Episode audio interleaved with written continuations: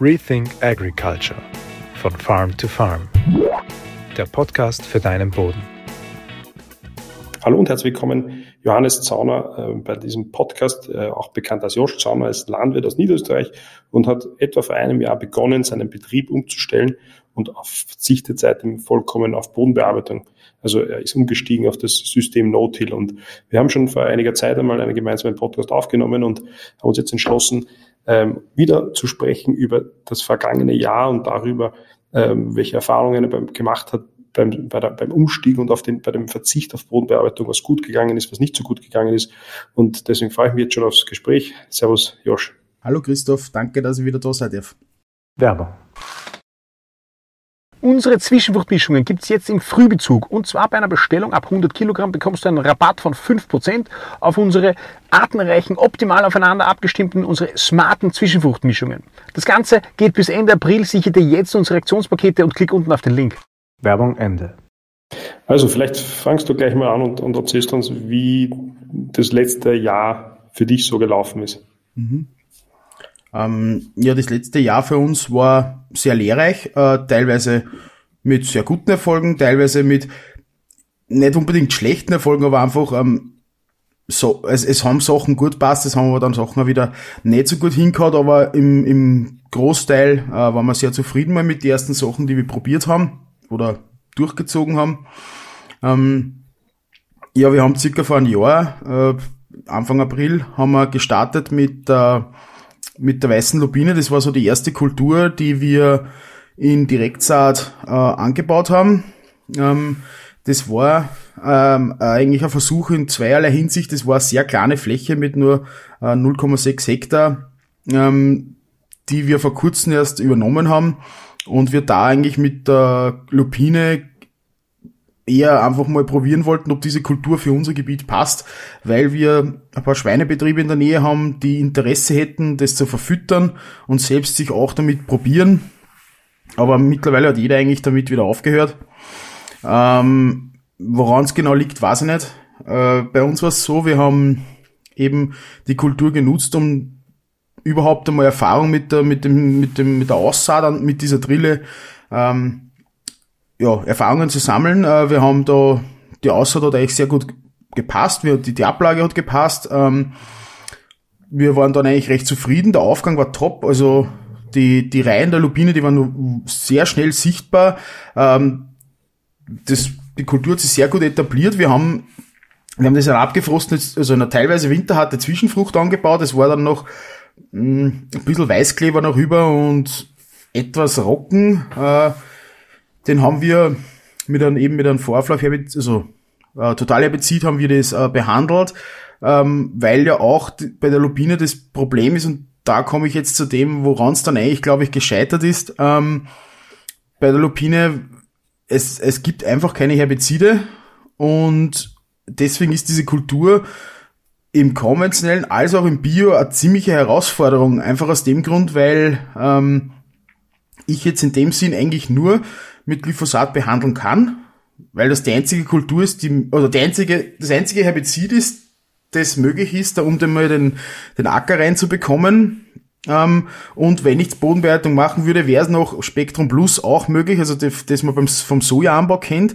Aber dann war es das auch. Also es gibt kein Nachauflaufherbizid, das zugelassen ist und selbst nicht zugelassene, wenn man da illegal fahren, fahren würde, also mit Sojaherbiziden oder dergleichen, äh, würde man die Lupine damit abtöten. Also die, die hält überhaupt kein Herbizid aus oder nur ganz geringe Mengen und mit, dies, mit diesen ganz geringen Mengen würde man dann sowieso wieder Resistenzen fördern und so weiter. Und es war dann irgendwie so die, ähm, und den ähnlichen Effekt habe ich bei einer Fläche bei Soja auch gesehen, ähm, weil das eine Mischung für Mais war, die davor stand, also Zwischenfrucht, das war ja ursprünglich nicht geplant, dass wir da Lupinen anbauen, sondern Mais, ähm, war die Lupine bis zu einem bestimmten Zeitpunkt unkrautfrei, schön etabliert und wir dachten, ja, das passt jetzt, das heißt, warten bis zum Dreschen und fertig und von einem Moment auf den anderen kam eine Unkrautwelle ähm, aus dem Nichts, also starke Spätverunkrautung, wo man nichts mehr machen konnte und anfangs hat so ausgesehen, als wie wenn ähm, die Soja, äh, die Lupine das aushält oder überwachsen würde.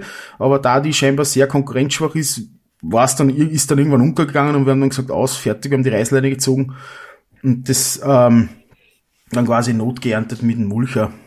Ähm, und haben dann einfach diesen, diesen Stickstoff, der da vorhanden war, genutzt und dann, äh, dann Roggen reingesät. Ähm, prinzipiell hat mir die Kultur anfangs sehr gut gefallen, aber das Problem war einfach das, äh, das fehlende Nachauflaufherbizid. Beziehungsweise müsste man die dann ja auch in Reihen anbauen, um sie zu hacken, wenn man das irgendwie mechanisch machen will. Problematisch ist aber dann, ähm, dass die Kultur eben so, so schlecht die Reihen dicht macht, dass das dann wieder problematisch wird mit, ähm, mit Spätfolgenkrautungen. Also äh, ich, das war für mich ein einmaliger Versuch ähm, und damit dabei ist auch geblieben. Äh, ja, das so, das war die Startkultur. Also das war für uns äh, war es ja eigentlich auch mehr ähm, Üben am System. Also das habe ich ja damals auch gesagt. Also wir haben die, diese Kultur eigentlich auch damit genu dafür genutzt, damit wir eigentlich mal wussten, wie stelle ich, mal, wie stelle ich die Drille mal ein, wie, wie läuft's mit dem Spritbedarf, wie, wie zieht der Schlepper die am Hang und so weiter. Von dem her waren wir eigentlich zufrieden, aber die Kultur selbst hat sich halt nicht so gut entwickelt, aber sei es drum, man lernt aus den Fehlern, wie man so, wie, wie, wie man auch, wie man weiß, ne? Ähm, ja, weiter ging's dann, also wir hatten ja das Interview, glaube ich, im Juni oder Juli, denke ich, oder sowas. Mhm. Ähm, bis dato habe ich ja, glaube ich, nur Soja angebaut auch gehabt. Also da war, es war noch vor dem Zwischenfruchtanbau, glaube ich, wie wir gesprochen haben. Ja. Und Soja war eine Kultur, also die hat eigentlich durchwegs traumhaft funktioniert im, also in CA, also Conservation Agriculture. Ähm, wir haben die bis auf eine Fläche alles in Grünscheltrocken angebaut.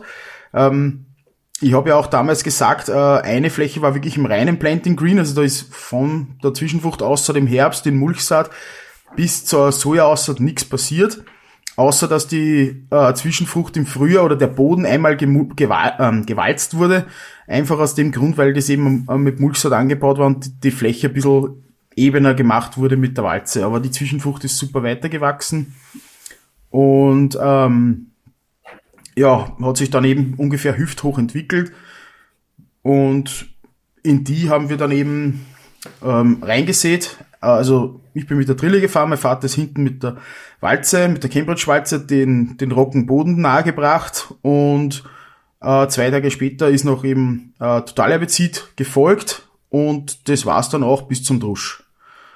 Und die eine Fläche, das war direkt vom Hof, ähm, das war auch die ertragsstärkste Fläche dann, die hat fast viereinhalb Tonnen Sojaertrag gebracht mit äh, 43 Prozent Protein und fast 22 Prozent Ölgehalt.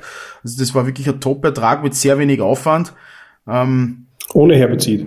Na, mit Herbizid, also, also ohne Nachauflaufherbizid. Es, es war wirklich nur das, das Glyphosat äh, notwendig, aus dem Grund, als quasi ähm, Absicherung, weil die Zwischenfrucht ähm, der Grünscheltrocken durch diesen Anbau in Mulchsaat und nicht mit einer Seetechnik, sondern nur mit einem, Streu mit einem Streuer, ähm, hat sich die Zwischenfrucht auf der Fläche sehr ungleich entwickelt. Also auf der einen Teil der Fläche wäre es wahrscheinlich im Lola Crimping schon möglich gewesen, weil der Rocken schon die Ähren geschoben hat.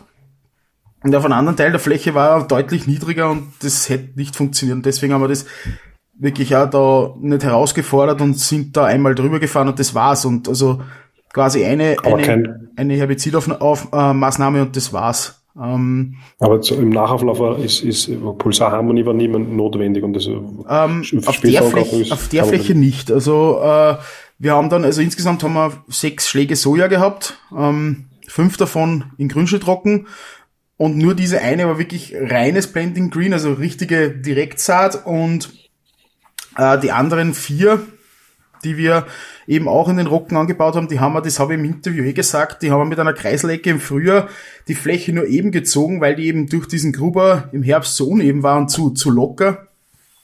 Ähm, haben wir die dann eben eingegeben, aber der Rocken ist weiter gewachsen. Er war halt um einiges niedriger als der, der wo nichts passiert ist, aber es war trotzdem ähm, flächendeckender Zwischenfrucht da, grüne, wo wir reingesät haben.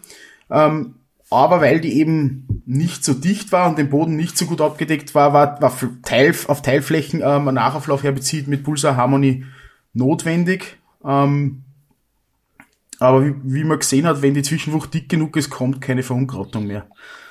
Ähm, wenn ich, wenn ich die fünf Flächen zusammenzähle, komme ich auf einen Betriebsschnitt von fast vier Tonnen Ertrag. Ähm, ich hatte nur einen Ausreißer. Ich habe es vorher bei den Lupinen angesprochen. Das war eine Fläche, die eben auch ursprünglich für Mais geplant war, wo dann aber auch Soja hinkam und eben auch äh, eine für Mais gedachte Zwischenfrucht stand, die großteils abgefrost war.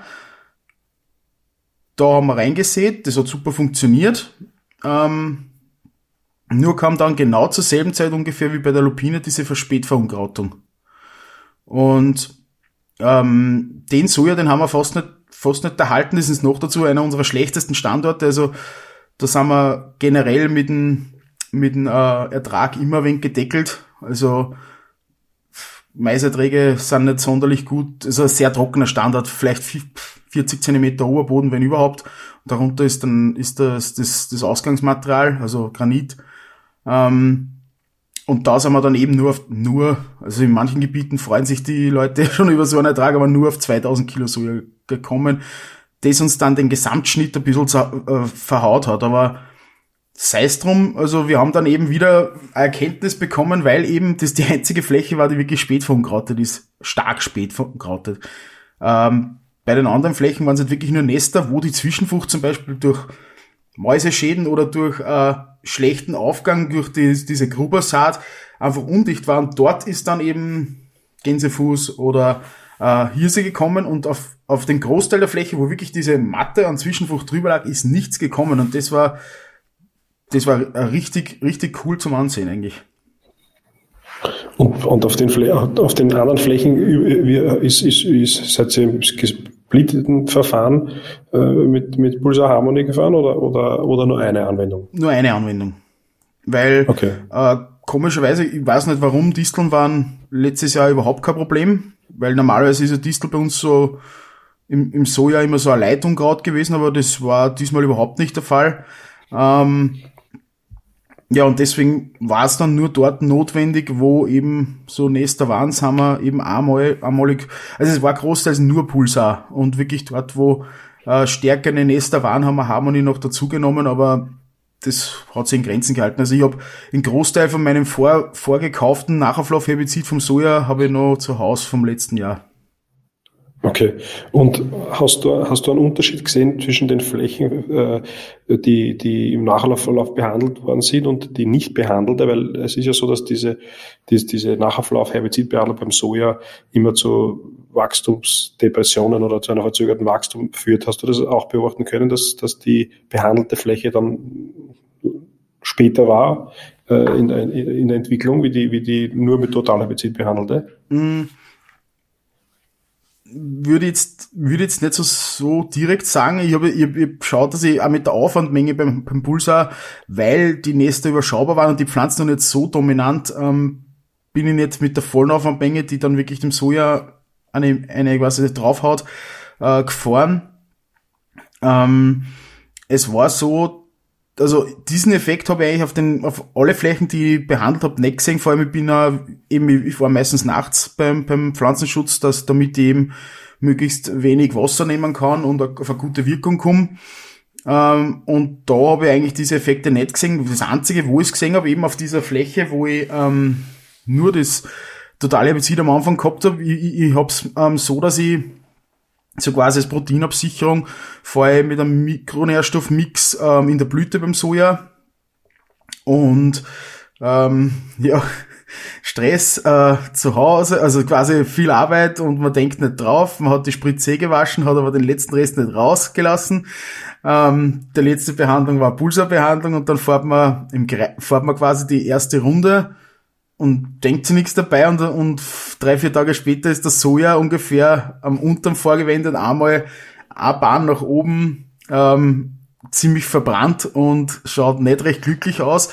Und das hat sich ja nicht mehr ausgeglichen. Also quasi, das waren so das untere Vorgewende und einmal entlang, äh, entlang der Fläche quasi auf der Außenbahn äh, bis ungefähr die, bis ich ungefähr einmal halb im Kreis war, äh, hat man gesehen, dass der Soja teilweise was 20 Zentimeter äh, oder 30 Zentimeter kürzer war als wie der Rest.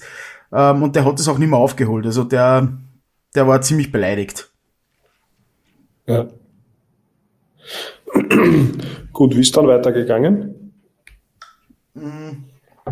Ähm, ja, also Soja quasi ist dann angebaut gewesen. Äh, der Mais ist ja bei uns sowieso in Direktsaat eh schon lange, das haben wir eh besprochen. Das ist auch letztes Jahr wieder so gewesen. Ähm, äh, was, was dann bei uns direkt mit unserer Drille gekommen ist, wir haben die, die Scheiben noch getauscht. Also den Soja, weil das, weil wir wussten, das ist eben eh so nicht ganz direkt, weil der Boden von der Mulchsaat noch locker war. Das können wir mit den alten Scheiben auch noch machen, weil die doch schon ganz schön verschlissen waren. Ähm, haben wir die dann getauscht, weil eben dann für die, für die Zwischenfrucht Aussaat eben wirklich in festen Boden und gewachsenen Boden gesät wurde.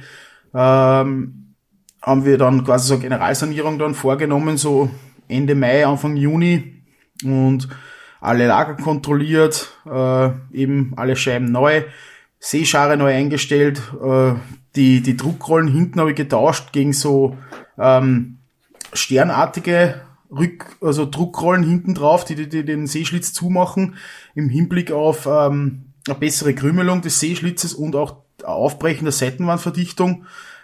Das kam noch drauf und äh, diverse andere Adaptionen. Also wir haben den Tank ein bisschen äh, sie durchgeschaut, äh, diverse Kleinigkeiten ausgebessert, Beleuchtung drauf und so weiter.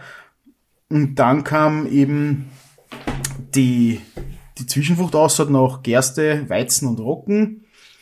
Bei Gerste war es so, es hat direkt nach der Gerstenernte geregnet und wir konnten eigentlich zwei Wochen lang auf, nicht auf die Fläche. Mich hat's dann gewundert, dass eigentlich zur Saat noch immer fast keine Ausfallgerste gekeimt ist.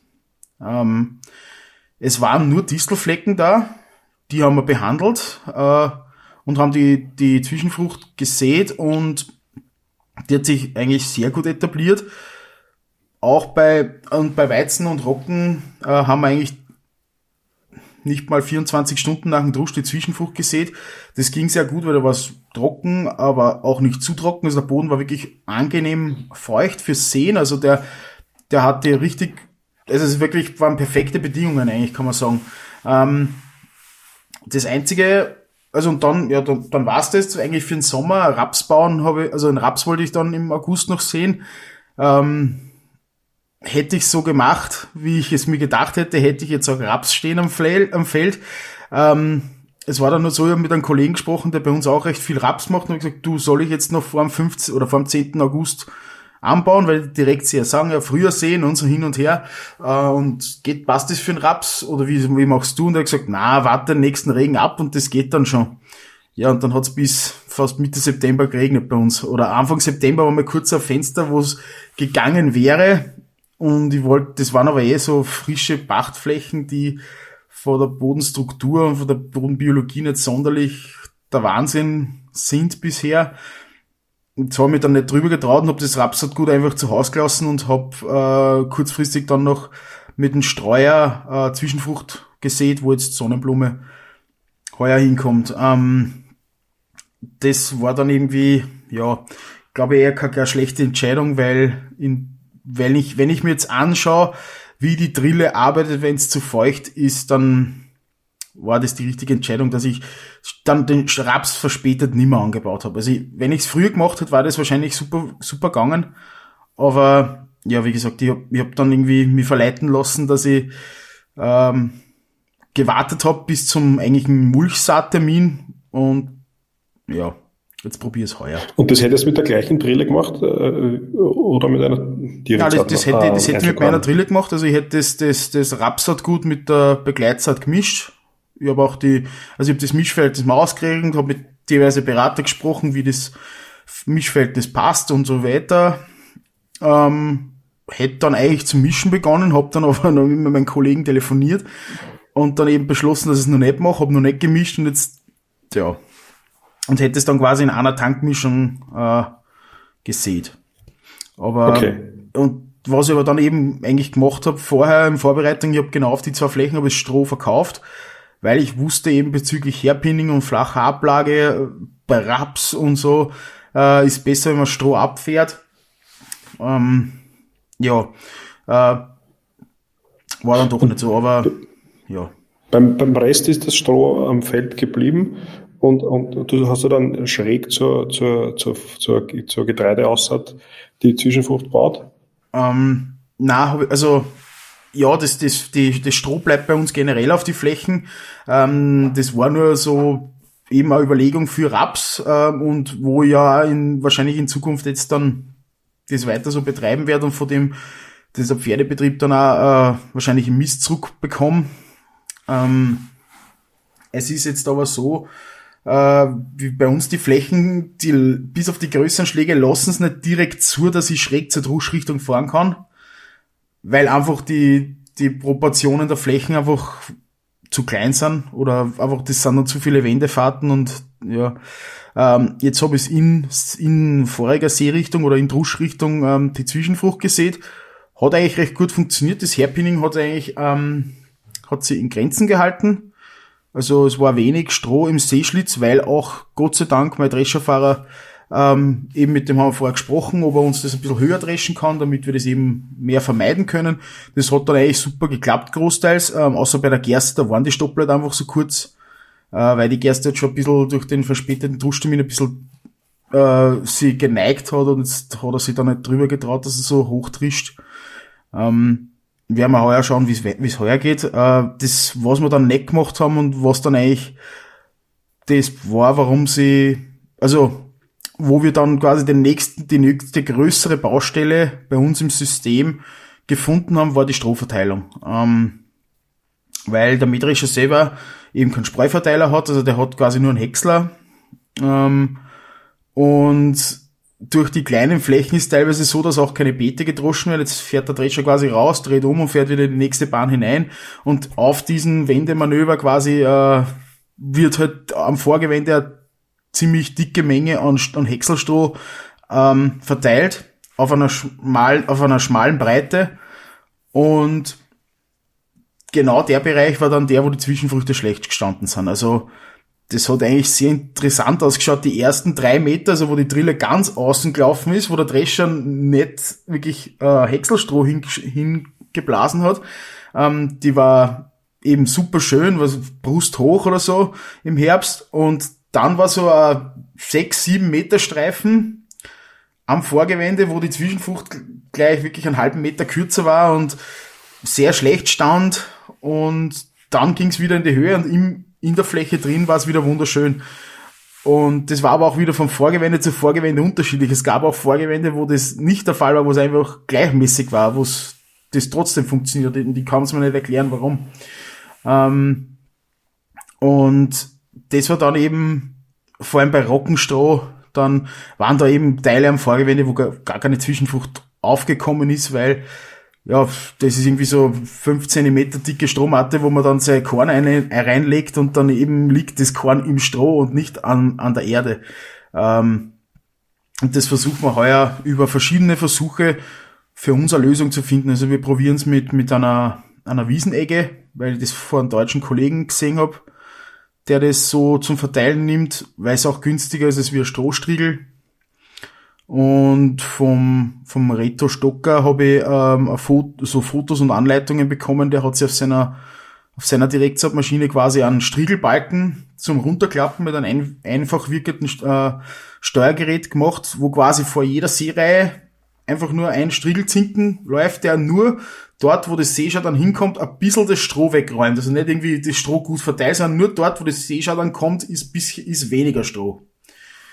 Und ähm, das wäre für mich, glaube ich, vor allem als, weil mein, mein Vater eben ein, ein, ein Bastler ist und das sehr gern macht, wird das für uns vielleicht einmal so eine Eigenbaulösung, wie es vom Reto ist, werden, weil das sehr einfach umzusetzen ist und keine extra Überfahrt kostet.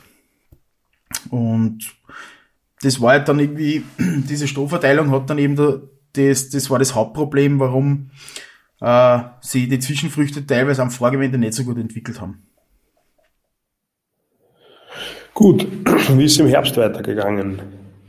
Ähm, Im Herbst war es so, also ein Großteil von unseren Zwischenfrüchte ist ja, bleibt bis zum Mais stehen im Frühjahr, beziehungsweise ähm, bis zu den Sonnenblumen wir haben nur zwei Flächen, haben wir ähm, nach Getreide wieder Getreide gesät, weil ja, ähm, da kommen wir dann wahrscheinlich eh später noch dazu, wir für einen Feldtag ähm, ein Kleckraus anbauen müssen heuer und ich jetzt da bei der Fruchtfolge was rotieren hab müssen und jetzt da habe ich da quasi nach Gerste Weizen gesät im Planting Green, also ich habe das quasi in abfrostende Mischung, habe ich im, ich glaube am 6. oder 7. Oktober habe ich Winterweizen direkt in die Zwischenfrucht gedrillt und das gleiche habe ich einen Tag später mit Rocken nach Rocken gemacht. Also mit zwei unterschiedlichen Mischungen, also zwischen Rocken und Rocken, das war von Ursprung her geplant, weil wir einmal in der Fruchtfolge immer Rocken in Selbstfolge haben. Quasi, wenn Rocken auf der Fläche kommt, kommen einmal noch Rocken und dann kommt wieder Mais oder Soja. Ähm, und äh, da stand eben eine Zwischenfrucht, die eigentlich auch für so Blending Green geeignet ist. Also die hat viel, viele Leguminosen gehabt, äh, sicher abfrostend und eine, die viel Biomasse macht. Ähm, die Saat ging sehr gut, also die Ablage war super. Was mir aufgefallen ist, eben genau an diese Stellen, die ich vorher angesprochen habe, wo die Zwischenfrucht schlecht war, weil am Vorgewende so dicke Strohmatten waren. Dort hat die Drille extrem geschmiert, äh, obwohl in der Fläche die, der Boden abgetrocknet war. Also quasi dort, wo die Zwischenfrucht äh, normal quasi stand, also schön gewachsen und so weiter, ähm, dort war der Boden durch die Zwischenfrucht eher trockener und eigentlich also richtig schön mürbe. Also so wie man bei uns ein gut abgelegenes Saatbeet haben will. Die Drille hat super reingeschnitten, hat das Korn perfekt abgelegt die Rückverfestigung hat super funktioniert und so weiter. Und genau an den paar Stellen, wo eben diese Strohhaufen waren, wo die Zwischenfrucht schlechter stand, dort war der Boden richtig nass und schmierig. Also weil diese Matte quasi den Boden richtig versiegelt hat. Also da ist die Feuchtigkeit, glaube ich, seit dem Sommer und wir hatten auch einen sehr nassen September, ähm, ist die wirklich drunter gehalten gewesen und, und hat den Boden richtig aufgeweicht. Ähm, jetzt bei den Beständen selber zumindest beim Weizen kennt man keinen Unterschied mehr. Beim Rocken schon. Aber da kommen wir dann eh noch dazu, wenn wir über das Frühjahr reden. Also ich habe ich hab jetzt die letzten zwei Wochen einiges am Feld verbracht und mir die Bestände gut genau gut angeschaut und auch ähm, meine eigenen Schlüsse aus den Entwicklungen der Bestände gezogen. Aber das Blending Green selbst ist ein richtig cooles Verfahren, muss ich sagen. Also wir hatten nur ähm, das Problem, dass bei der einen Mischung, wo im Weizen kam, war, dass eben eine Mischung, die eigentlich geplant wäre, wo Soja folgen sollte. Also das war eine Zwischenfrucht, die wirklich ein hohes Zehenverhältnis hat und ähm, quasi nur Masse machen soll und eigentlich geplant wäre, gewesen wäre, im Herbst mit der Walze das umzulegen, damit die dicke Mulchschicht ist und, und vielleicht eine zwei, zwei Stufen Zwischenfrucht daraus zu machen, aber eben nicht Weizen. Und da kommt jetzt das Problem, da ist nämlich, das ist nämlich eine Zwischenfruchtmischung, wo ein extrem hoher Rauchhafenanteil drin ist. Und wie man ja weiß, ist der sehr allelobatisch. Und wie ich auch von Direktsaat-Kollegen wusste, äh, kann das sehr heikel werden, wenn du Weizen in einer Zwischenfrucht siehst, wo viel Rauhafer ist, weil dann kann es sein, dass rund um eine Rauhaferpflanze kein Weizen mehr steht. Und da habe ich eben vorher schon mit einem Herbizid eingegriffen. Also ich bin da quasi, das war quasi Planting Green mit Totalherbizid und der Rocken nach Rocken in die sehr leguminosenhaltige Abfroste Zwischenfrucht war herbizidfrei bisher. Also es gab eine Herbstbehandlung, aber ob die notwendig war, bin ich mir auch nicht sicher. Das war eben so zur Absicherung, weil wir doch mit dem Windhalm öfter mal Probleme haben. Aber ähm, da war zumindest kein Glyphosat notwendig und wir haben da eben den Rocken super schön etabliert bekommen bisher. Und, und in der anderen Fläche, äh, wie zeigt sich das jetzt, das Problem mit dem, mit, mit, mit dem Sandhafer oder möglicherweise die, die, diese Ursache? Ähm, mit Sandhafer, das, das, das ist eben das Lustige, das, das ich mir nur nicht ganz erklären kann. Ähm, ich war jetzt eben, wie gesagt, die auf die Flächen öfter draußen, habe Bodenproben auch gezogen auf, auf einen Teil der Flächen wieder. Ähm, und hab mir das genau angescha angeschaut und irgendwie es ist so, dass ich eigentlich erwartet hätte, dass der Weizen schlechter aufkommt, weil die Zwischenfrucht ein extrem hohes Zehenverhältnis hat und teilweise Rauhafer stark drin stand und ich mir nicht sicher war, ob, den, ob ich den früh genug abgetötet habe, damit er keinen Schaden mehr macht und so weiter. Und eigentlich dachte ich bei der Rockenfläche, dass, dass da alles geritzt ist, also dass das eigentlich ein Selbstläufer ist. Und jetzt ist genau umgekehrt. der, der Weizen steht wunderschön, bis auf ja Mäusenester, aber das ist heuer bei uns überall. Äh, egal welches Beortungssystem, aber Mäuse gibt's heuer ohne Ende, wenn man durch ganz Niederösterreich fährt. Ähm, abgesehen von dem steht der wunderschön, äh, hat jetzt seine Andüngung bekommen, die Mulchschicht ist, ist schön zu Boden gedrückt und er hat sich super entwickelt auch auf den schlechten Stellen, wo die Zwischenfrucht eigentlich schlecht war oder wo die Zwischenfrucht auch schlechter stand, weil von Mähdrescher auf einer Teilfläche, die sehr, äh, sehr hohe Bodenschwere hat, also sehr lehmiger Anteil, ähm, auch von den Drescherspuren, äh, die in der Zwischenfrucht sichtbar waren, das ist jetzt alles weg eigentlich. Ähm, auch mit der Bodensonde kommt man super bis 90 Zentimeter durch. Ähm, und der Weizen gefällt mir sehr gut. Beim, beim Rocken ist es allerdings so, der Rocken steht, er, er wächst jetzt, er, er wächst jetzt etwas besser. Er hat im Herbst sehr schlecht bestockt. Ich, ich hoffe, dass er das noch aufholt. Ähm, da ist aber so, dass das untere Vorgewende, weil da eben extrem dicke Matte aus, aus Rockenstroh war und auch die Zwischenfrucht nicht, nicht so gut stand, der Rocken hat sich schlecht entwickelt. Also das untere Vorgewende ist nicht schön, das obere schon.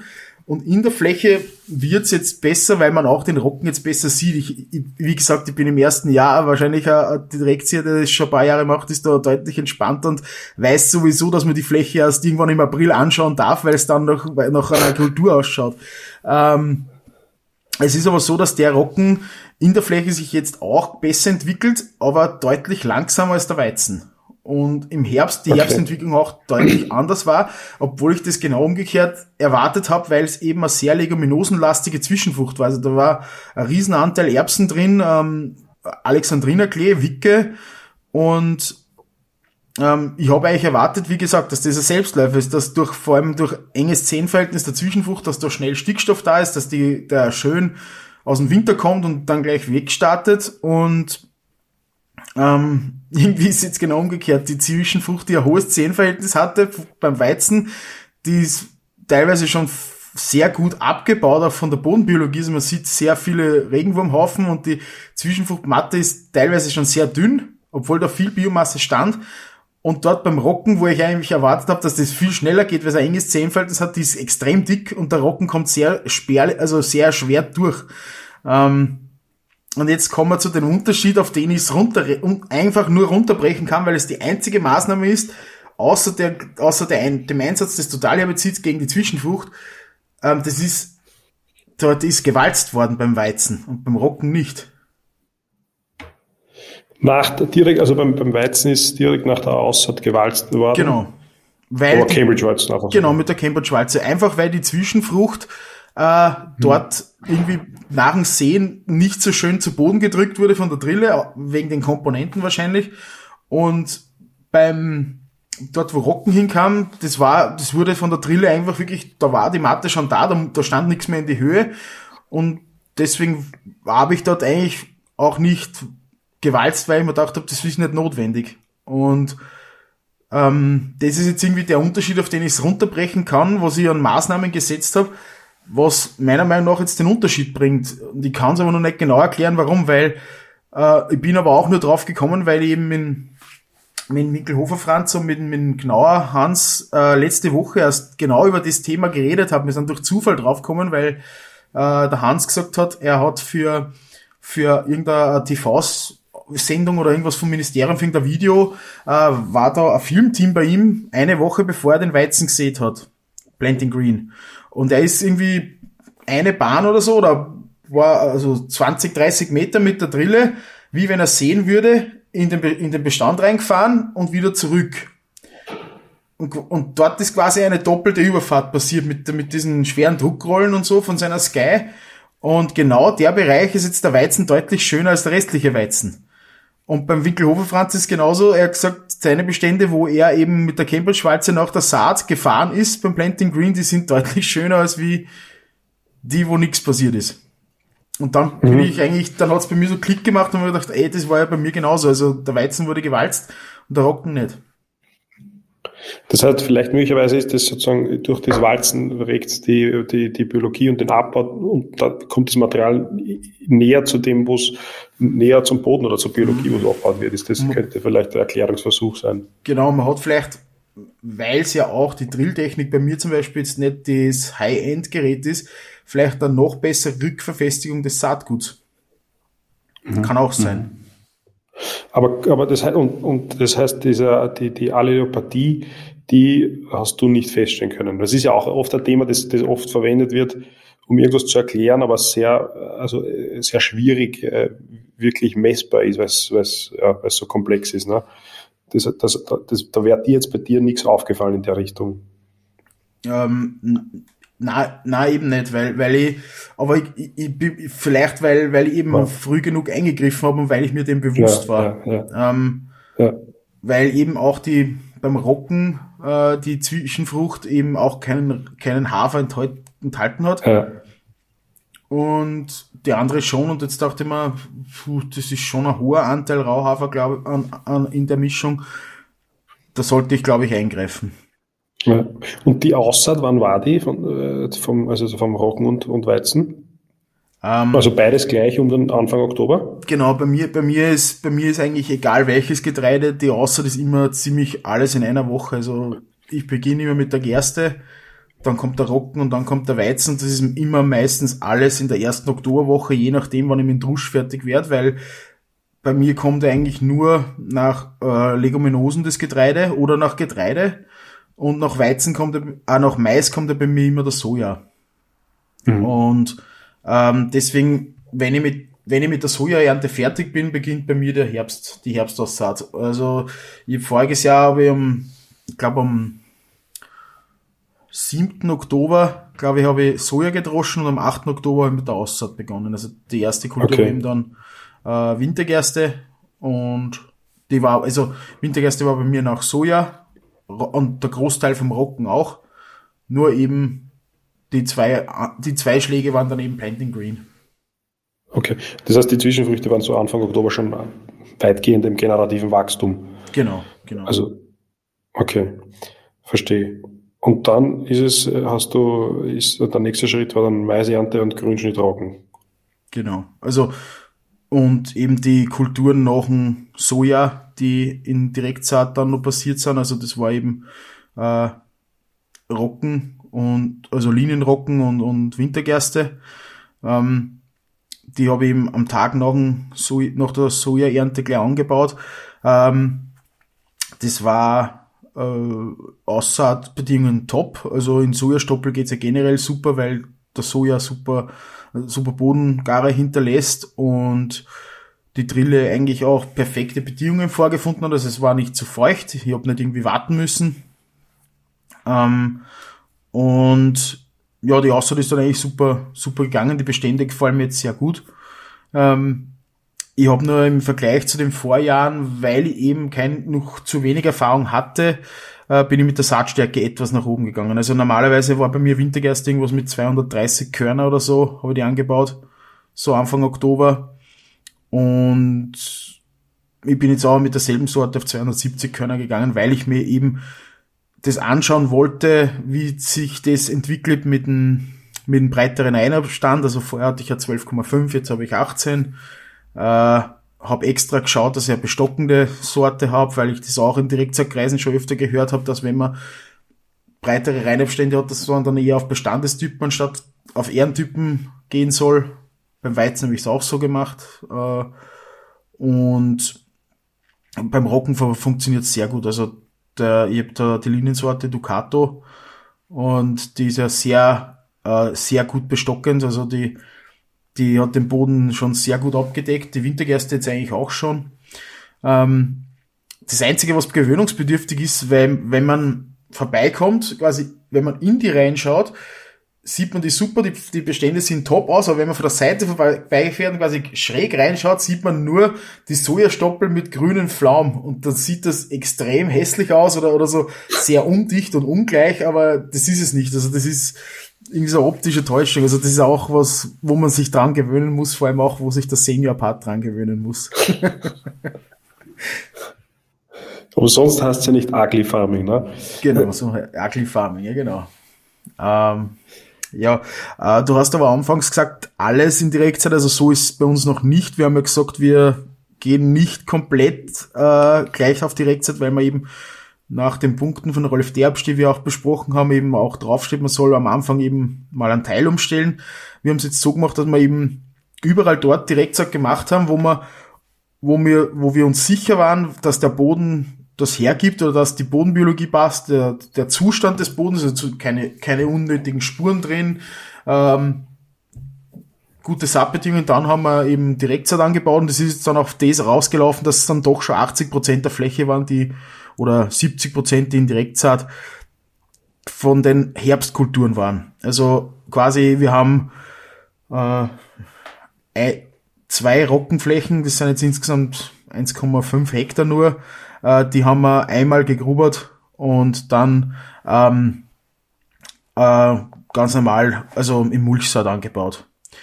Ähm, nach Mais war es so, äh, das haben wir auch im Podcast besprochen, dass die Flächen eben teilweise noch ähm, durch Erosionen in der Zwischenfrucht davor teilweise Erosionsrinnen drin hatten, die wir eben geerbt haben von darüberliegenden Flächen und so weiter, äh, die haben wir eben alle jetzt im Mulchsaat angebaut. Also wir haben quasi die, die Stoppel einmal gegrubert und haben dann äh, mittels, äh, wir haben quasi die Kreisel, den Kreiselgrupper, den wir hatten von der vorigen Seetechnik, den haben wir nicht verkauft.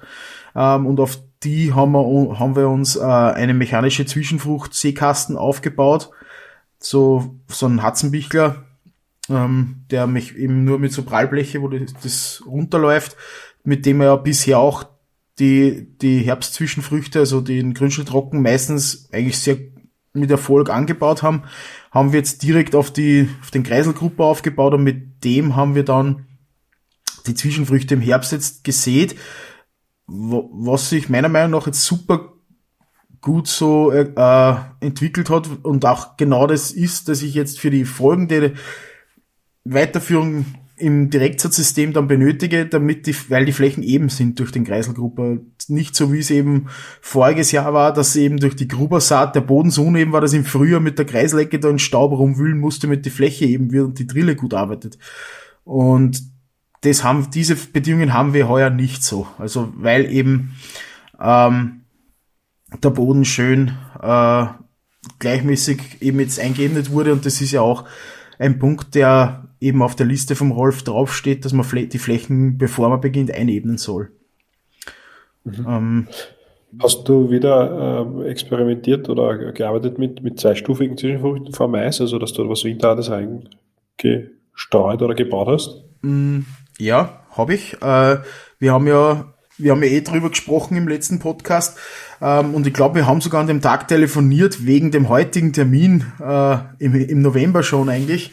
Ähm, und da hast mich du genau an dem Tag angerufen, wie wir, wie ich gerade eben zu drillen begonnen habe. Das war am 2. November, glaube ich. Äh, da habe ich die letzte Kultur auch angebaut. Also ich habe äh, Gemenge aus Wintererbsen und Grünschnittrocken zur eigenen Zwischenfruchtvermehrung auf einer äh, eher schlechteren Fläche im Planting Green aus, ausprobiert. Äh, da haben wir ja auch im Podcast gesprochen über diese Streusaat mit dem mit dem mit dem Pneumatikstreuer und da habe ich eben das ist eigentlich ein doppelter Versuch dann gewesen. Ich habe hab kurz nachdem wir das Podcast aufgenommen haben ähm, in hochgedroschene Rockenstoppeln äh, sehr günstige Zwischenfrucht aus ähm, Buchweizen, äh, Ramtilkraut, Linsen und Senf äh, hingestreut und mit dem Mulcher quasi nur das Stroh drüber gemulcht und die hat sich super toll entwickelt.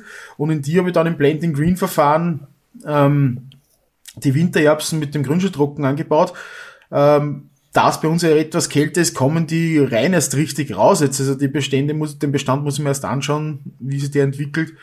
Äh, bin schon gespannt, wie ob da auch druschbare äh, Erbsen rauskommen. Wenn nicht, war es ein Versuch. Ähm, Und der Plan wäre, dass die Wintererbsen geerntet werden sozusagen. Hm?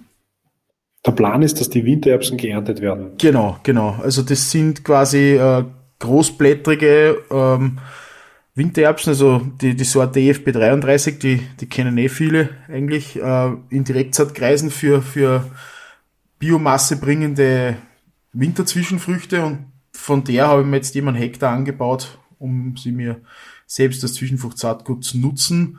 Ähm, äh, es ist jetzt, und die habe ich eben an dem Tag da in, im Anfang November noch angebaut.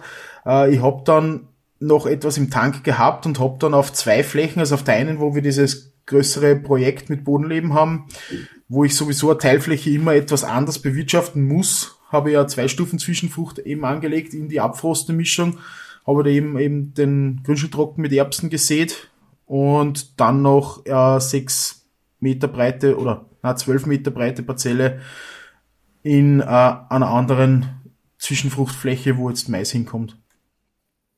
Okay. Und dann ist es ruhig geblieben und morgen ist der erste Schritt wieder geplant fürs Frühjahr. Genau. Also morgen kommen Ackerbohnen in den Boden. Also da habe ich wieder eine kleine Fläche, wo jetzt da Gemenge aus äh, Winterrübsen und Grünschnittrocken steht und da kommt, das sind 0,8 Hektar, da kommen so Ackerbohnen hin, die dann für äh, Rapsbegleitsaat und Zwischenfrucht genutzt werden soll. Okay. Jetzt haben wir schon ein paar Mal kurz angeschnitten das Thema, dass du, dass auf deiner Fläche ein Feldtag geplant ist. Das ist ja nicht irgendein Feldtag und, und vielleicht äh, sagst du noch kurz was, ob, welche Schritte ihr davon schon gesetzt habt. Ihr habt ja da schon äh, auch mit Drohnen aus, wenn ich das richtig mitbekommen habe, gearbeitet. Mhm.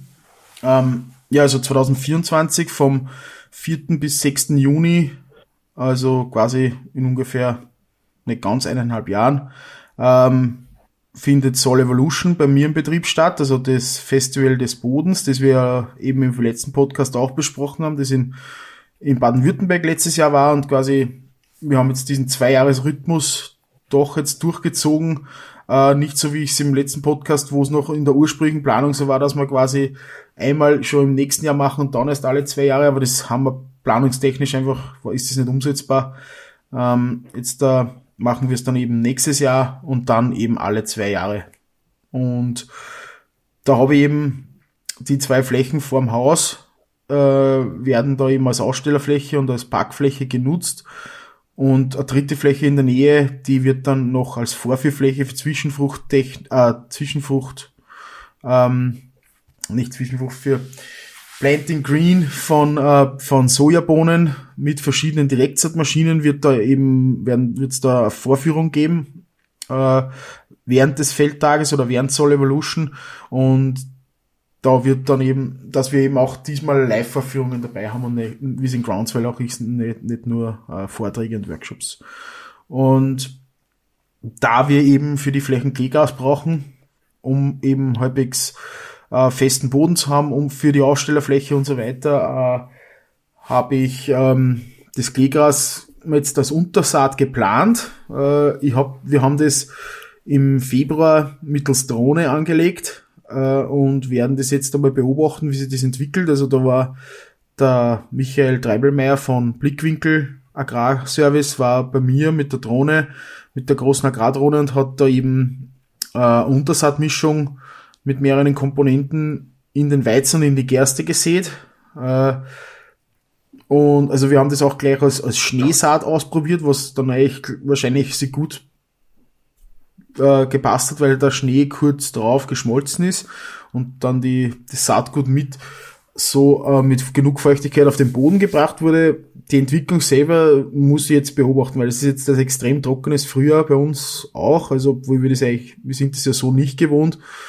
Wir sind jetzt ähm, im, in Summe vielleicht bei, bei 50 Liter im, in zwei, nicht ganz drei Monaten und normalerweise sollten wir jetzt schon jenseits der 200 sein.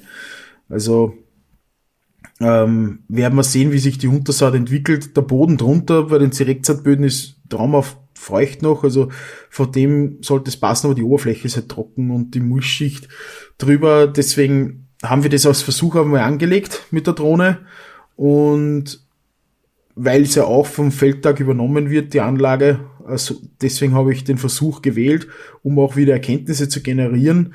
Wenn es nicht funktioniert haben sollte, kann ich noch einen Drusch noch immer im Sommer äh, Kleegras mit der Direktsaatmaschine anbauen und es ist noch immer genug Zeit, damit es schön anwurzelt. Ähm, aber prinzipiell hat mir das System mit der Drohne sehr gut gefallen, weil die Flächenleistung ist ein Wahnsinn. Ähm, und genau für so Sachen, wo ich eben im Frühjahr, wo ich, wo die Böden noch von der Befahrbarkeit ein Problem sind, bei mir ist auch das Problem, dass ich auf straßennahen Flächen meistens so Schneewächten stehe habe, wo, wo man eben mit dem Traktor dann auch nicht rein kann in die Fläche, selbst wenn es trocken wäre, äh, fliegt die Drohne einfach drüber und streut das hin. Und der ist dann mit fünf Meter Arbeitsbreite ungefähr vier Meter über den Bestand geflogen und hat das super schön verteilt. Also das, die Verteilung vom Saatgut war, war wirklich ein Traum. Ähm, jetzt bin ich gespannt, wie sich entwickelt. Und die Feuchtigkeit ist ja im, im, zu dem Zeitpunkt ja auch eher nicht das Problem im Normalfall. Ne? Wenn man das im, im, im Sommer kann es ja schon problematisch sein, vor allem im Trockengebiet, wenn es dann nachher äh, einfach nicht regnet, aber das, das glaube ich, dass das gerade für so, so, so Untersaatgeschichten äh, echt ganz, ganz gut auch und einfach ist, ne? weil gerade technisch, wie, würdest du das sonst technisch lösen? Außer du hast vielleicht so ein mit dem Pneumatikstreuer vielleicht, ja. ne? aber da müsste ich aber auch wieder rein können in die Fläche, ne? Mit dem Pneumatikstreuer ja. habe wieder Spuren drinnen. Ähm, was ich jetzt gespannt bin auf die Entwicklung der, der, der Untersaat ist einfach auf auch nach den Gegebenheiten mit doch höher Ertragslage. Also bei Weizen sind wir auch eben bei, bei Malweizen oder Futterweizen bei irgendwo 8, 9 Tonnen. Wintergerste auch bei irgendwo bei den 8, 7,5, 8 Tonnen. Und ähm, so zweizeilige Wintergerste, die lässt nicht wirklich Licht zum Boden. Und wir haben ja vor, vor vier Jahren äh, haben wir schon Versuche mit Untersaat in der Wintergerste gemacht, auch auf, aber nur auf Kleinparzelle. Und ähm, die hat sich gar nicht entwickelt. Also die ist auch angekeimt, das haben wir gesehen, das hat super ausgeschaut. Und sobald der Bestand dicht war, war die Untersaat weg. Und also ich hatte dann wirklich Untersaat nur in der Parzelle, wo ich gesät habe, in den Fahrgassen, weil dort Licht war. Beziehungsweise ja. auf an, also einer mini, mini kleinen Ecke, wo die Seemaschine quasi beim äh, zu spät abgesetzt hat beim, beim Sehen und dann eben da auf, ein, auf ein kleines Stück äh, kein, kein Gerstensack gut hinkam. Und da war die Untersaat auch schön, aber im Bestand war sie nicht da. Also das, jetzt bin ich gespannt, wie sich's diesmal entwickelt. Ja, es gibt ja Studien, wo die, die zeigen, dass es korreliert. Je höher das Ertragspotenzial ist, desto schlechter die Entwicklung der Untersaat und umgekehrt. Mhm. Da sind wir gespannt. Also das heißt, wir haben äh, in, in einem Jahr oder ein bisschen über einem Jahr die Soil Evolution ganz in meiner Nähe. Das heißt, ich brauche nicht weit fahren, muss nicht schlafen. Da können wir die erste, die erste Werbung für Soil Evolution 2024 machen. Genau. Na gut, äh, also Josh, vielen Dank, dass du dir die Zeit genommen hast. Äh, wir können wenn du das möchtest. Ich glaube, das ist sicherlich interessant, das in den nächsten Monaten wieder mal aufnehmen und schauen, wie es bei dir weitergeht. Ähm, ich wünsche dir ein erfolgreiches Frühjahr und bis bald. Danke, ebenfalls auch, auch den Zuhörern ein voll erfolgreiches Frühjahr und hoffentlich bald mal Regen. genau, danke. Rethink Agriculture von Farm to Farm. Der Podcast für deinen Boden.